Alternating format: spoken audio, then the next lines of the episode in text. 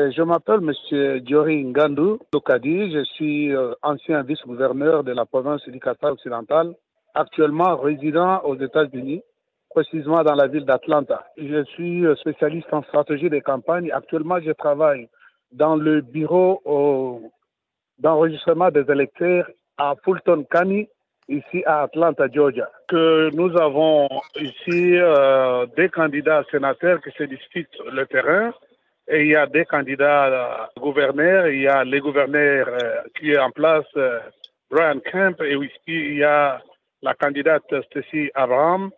Ça ne vaut pas la peine parce qu'il y a beaucoup de choses qui pèsent sur euh, la gestion de démocrates.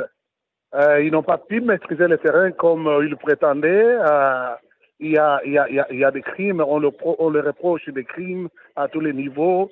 Ils n'ont pas pu maintenir le prix des choses des denrées alimentaires, donc disons l'inflation partout.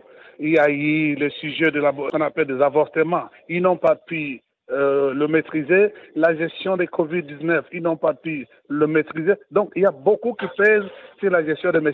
Euh, Joe Biden. Ainsi, euh, il perd le terrain. Donc ce soir, soyez rassurés avec toutes les analyses possibles je vous assure que je suis dans le bureau de vote et je peux vous dire que il y a même les Noirs américains qui est républicain, qui par favori. Euh, déjà ce matin, il était au-dessus de, celui qui est sénateur en place. Donc c'est un problème sérieux. Et le, le, gouverneur des provinces, lui, qui est ici dans notre État de Géorgie, il a, il a même ce que nous appelons de double digit il a 53. Déjà ce matin, il, a, était autour de 53. Tant l'autre démocrate, la dame Cécile Abraham, était à 43. Donc c'est une, euh, une, histoire déjà perdue en avant. La journée est encore, longue. Nous allons voir ce qui va se passer.